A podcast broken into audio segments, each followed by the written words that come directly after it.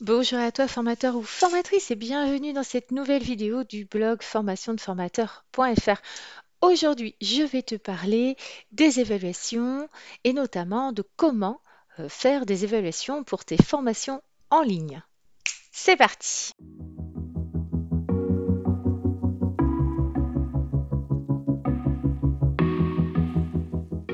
Alors, si tu veux me soutenir euh, pour que je puisse continuer à trouver le temps et l'énergie de faire ces vidéos, n'hésite pas à liker, partager, commenter, à t'abonner si ce n'est pas déjà fait ou carrément à euh, m'accompagner euh, via la plateforme Tipeee. Tu trouveras le lien ci-dessous.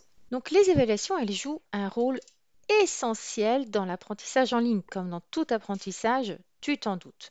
Elles permettent notamment de mesurer les progrès des apprenants et bien sûr euh, de t'assurer que tes objectifs d'apprentissage sont atteints. Aujourd'hui, je te propose donc d'explorer en fait les différentes méthodes d'évaluation que tu peux utiliser dans tes formations en ligne en fonction bien sûr des objectifs pédagogiques de ta formation. Alors déjà, pourquoi évaluer une formation en ligne? Alors, tout simplement parce que ça peut être intéressant pour toi et tes apprenants, déjà de savoir si eux sont satisfaits de ta formation, euh, de connaître aussi pour eux la variation, on va dire, euh, de leur niveau de connaissance au démarrage de la formation et puis à la fin, voire de façon intermédiaire. C'est aussi important pour toi de mesurer la qualité de ta formation pour pouvoir l'améliorer euh, si besoin. Euh, bien évidemment, tu vas te nourrir pour ça d'un certain nombre de choses que nous allons voir en dessous. Ou bien encore, eh de mesurer, par exemple, l'efficacité en termes de résultats de ta formation lorsque, bien évidemment, ton domaine d'expertise le permet. Donc, maintenant, passons aux choses sérieuses. Première méthode, je dirais la plus simple, la plus facile et la moins coûteuse à mettre en place pour évaluer ta formation en ligne, ce sont les quiz ou questionnaires ou QCM euh, que l'on connaît aussi dans la formation en présentiel, sachant que là, par contre, euh, l'idée, c'est que ça permette, par exemple, aux stagiaires de s'auto-évaluer au fur et à mesure de ta formation. Alors, petite définition déjà. Les quiz et les questionnaires sont tout simplement des outils de base hein, pour évaluer la compréhension de tes apprenants. Et donc, bien sûr, ils sont utiles pour mesurer la connaissance des concepts, notamment dans ton domaine. On va voir, c'est plus compliqué d'utiliser les QCM et les questionnaires euh, sur euh, des choses qui sont euh, pratico-pratiques. Là, c'est vrai que c'est bien sur les concepts. Alors, suivant la plateforme de formation en ligne que tu utilises, que tu as choisi, tu auras plus ou moins de choix offerts en termes de quiz et de QCM. Pour ma part, j'utilise System.io en raison de son excellent rapport qualité-prix. toutefois, bah, il propose qu'un seul type euh, de questionnaire pour l'instant. Alors, ça me suffit parce que moi, je vais aussi demander à mes apprenants de faire des études de cas et d'autres choses que je vais te présenter ci-après. Alors, par exemple, parce que parlons concrètement, c'est parfois plus facile de comprendre ce que je veux dire quand je te donne un exemple. Alors, par exemple, si tu animes des formations en décoration d'intérieur, tu sais que c'est mon Dada aussi, euh, tu pourrais créer un quiz, par exemple, qui pose des questions euh, sur les principes de base du design intérieur, euh, comme l'utilisation de la couleur, la disposition des meubles ou les styles de décoration. Un exemple de question, quelle est la couleur généralement utilisée pour créer une ambiance apaisante dans une chambre à coucher? Et là, tu proposes rouge, vert, bleu, beige, etc. J'en sais rien, enfin bon, bref tu comprends le principe. C'est-à-dire que tu as une question et ensuite, il y a 3, 4, 5 possibilités de réponse, mais pas trop non plus. Parce que sinon, ça va embrouiller l'esprit, euh, bien sûr, de ton apprenant. Ça, c'était pour les quiz. Deuxième chose que tu peux faire, ce sont des travaux pratiques. Ah oui, alors ça peut paraître bizarre parce que je te parle d'évaluation de formation en ligne, mais on va voir ensemble comment on fait. Les travaux pratiques, sont essentiels pour évaluer la capacité en fait de tes apprenants à appliquer en fait les connaissances qu'ils ont acquises dans ta formation dans des situations dites réelles. Alors ça peut paraître bizarre effectivement de faire faire des travaux pratiques dans le cadre d'un digital learning, mais c'est tout à fait possible puisque tes apprenants peuvent travailler chez eux en temps asynchrone et te montrer par exemple leur travail lors d'une séance en présentiel ou euh, par le biais d'une vidéo, tu leur demandes tout simplement de se filmer avec leur téléphone portable et de te montrer la réalisation de telle ou telle chose lorsque c'est faisable chez eux. C'est aussi pour ça que tout va dépendre de ton domaine d'activité et que euh, dans certains cas, tu pourras faire des travaux pratiques et dans d'autres, absolument pas. Ou alors, tu pourras les faire en distanciel, c'est-à-dire que tu seras derrière ton écran d'ordinateur, ils seront derrière le leur, et ça te permettra de leur montrer un certain nombre de choses, comment les faire, et qu'ils les reproduisent euh, chez eux avec un matériel spécifique et attention, pas trop onéreux non plus. Par exemple, eh bien, dans le domaine de la décoration d'intérieur, tu pourrais demander aux apprenants, par exemple, de créer un plan d'aménagement pour une pièce spécifique. Ils pourraient choisir les couleurs, les meubles, les accessoires pour créer par exemple une planche d'ambiance. Ensuite, bien sûr, ils peuvent tout mettre au format PDF et te l'envoyer par mail ou le mettre dans les commentaires lorsque c'est possible sur la plateforme en ligne en joignant une pièce, une pièce jointe pour que tu puisses observer et évaluer euh, leur euh, avancée, on va dire, dans la formation. Et puis une fois que tu as validé ça, eh bien, par exemple, ils peuvent accéder au module suivant. Tu n'es pas obligé de le faire. Euh, c'est-à-dire que tu peux leur permettre d'accéder au module suivant sans pour autant t'avoir rendu l'étude de cas. La difficulté que tu as dans ces cas-là, c'est de mesurer effectivement leur progrès et de leur permettre aussi de s'entraîner, puisque certains vont vouloir absolument avancer très très vite dans la formation et ne pas obligatoirement si tu veux, avoir euh, fait l'étude de cas que tu as demandé. Donc ça, c'est vraiment à toi de décider. Un exemple en décoration d'intérieur de travail pratique, eh bien, euh, moi je dirais aménager une petite salle de séjour euh, pour un jeune couple d'actifs en utilisant un budget limité, présenter votre plan d'aménagement avec des croquis, une liste de produits recommandés.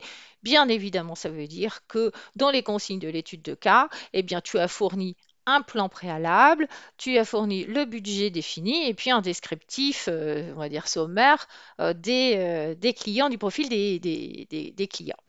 ça leur permet en fait de se projeter et d'être plus efficace pour le passage à la pratique. Alors, Peut-être que d'ailleurs, tu te poses la question de dire, mais c'est quoi la différence entre la, mise en pratique et puis l'étude de cas? Ben, Parfois, ça se ressemble, effectivement. Mais les études de cas sont en fait des scénarios réels ou fictifs. Donc, ils ne sont pas obligatoirement euh, très proches de la réalité, mais c'est quand même intéressant de les rendre les plus proches possibles euh, du terrain de ce que les gens vont euh, rencontrer, puisqu'ils vont permettre aux apprenants en fait d'appliquer leur compréhension à des situations plus ou moins complexes. Donc tout va dépendre bien sûr de ton domaine d'intervention, tu t'en es douté. Exemple, euh, dans le domaine de la décoration d'intérieur, eh bien, tu pourrais présenter une étude de cas euh, impliquant un client avec des besoins spécifiques, comme la rénovation, par exemple, d'une cuisine, respectant un style particulier. Et puis, euh, tu, ben, tu leur demandes, tu demandes à tes apprenants de faire carrément tout le projet de la conception de la cuisine. Donc là, forcément, c'est un gros travail que tu vas leur demander. C'est une étude de cas complète puisqu'ils vont devoir faire les planches d'ambiance, euh, ils vont devoir faire les plans d'implantation, les plans, les élévations, enfin, les plans techniques, ils vont devoir aller jusqu'au bout euh, euh, de, finalement quasiment d'un projet comme ils feraient avec un vrai, un vrai client. Donc là, on est plus que dans la mise en pratique, en l'étude de cas en général est beaucoup plus complète. Et puis ensuite, bah, ils t'envoient ça au format PDF sur par mail, par exemple, ou via les commentaires, comme je disais tout à l'heure. Alors, un autre type d'évaluation possible, même pour les formations en ligne, eh bien, c'est de créer des évaluations qui vont être faites par une autre personne, par une tierce personne, c'est-à-dire par un, père, c'est-à-dire euh, euh PAIR, hein, pas le père, euh, le parent. Euh, donc, c'est comment dire ça C'est qu'ils vont se mettre parfois en binôme ou en sous-groupe. Et puis, ça va encourager, si tu veux, leur collaboration et le feedback entre les apprenants. Et ça, c'est important dans certains, je dirais, dans certains domaines d'intervention. Donc, ça peut paraître difficile effectivement pour certaines formations en ligne. Ça peut prendre du temps puisqu'il faut euh, créer euh, un groupe privé euh, sur Facebook par exemple ou une communauté sur ton site de formation en ligne. Tout le monde ne le fera pas bien sûr. Mais ceux qui sont les plus motivés vont s'engager à le faire parce qu'ils savent que ça va leur apprendre beaucoup de choses. Un exemple, toujours dans la décoration d'intérieur, eh bien, tu pourrais demander aux apprenants hein, de travailler en équipe pour évaluer le plan d'aménagement de leur binôme par rapport à l'étude de cas, par exemple, que tu leur avais demandé précédemment ou par rapport aux travaux pratiques que tu leur avais demandé. C'est-à-dire que peut-être qu'avant qu'ils te présentent leur projet à toi, eh bien, c'est qu'ils échangent et qu'ils s'entraident sur la création d'un projet, euh, bien évidemment.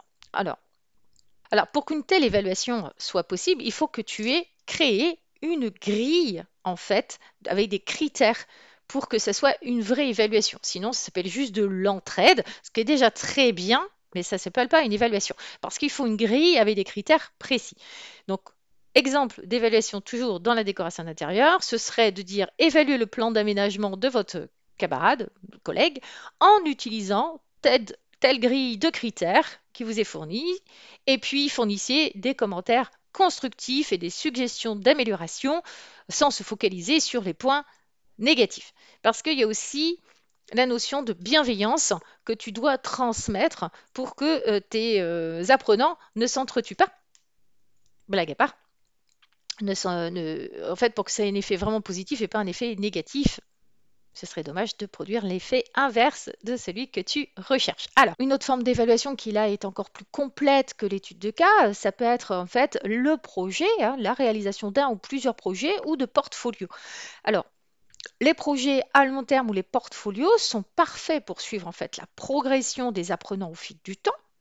Alors là, bien sûr, tu comprends euh, que ce sera ou non réalisable en fonction de ton domaine d'intervention et te faudra parfois être très créatif pour trouver des idées.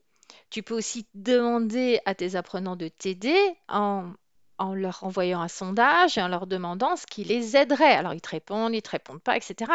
Euh, S'ils te répondent pas, c'est qu'a priori tout va bien. S'ils ont vraiment un, manque dans ta formation en ligne, ils vont s'exprimer sur bah, on aurait aimé faire ci, on aimerait faire ça, etc. À toi de voir si tu peux le mettre en place.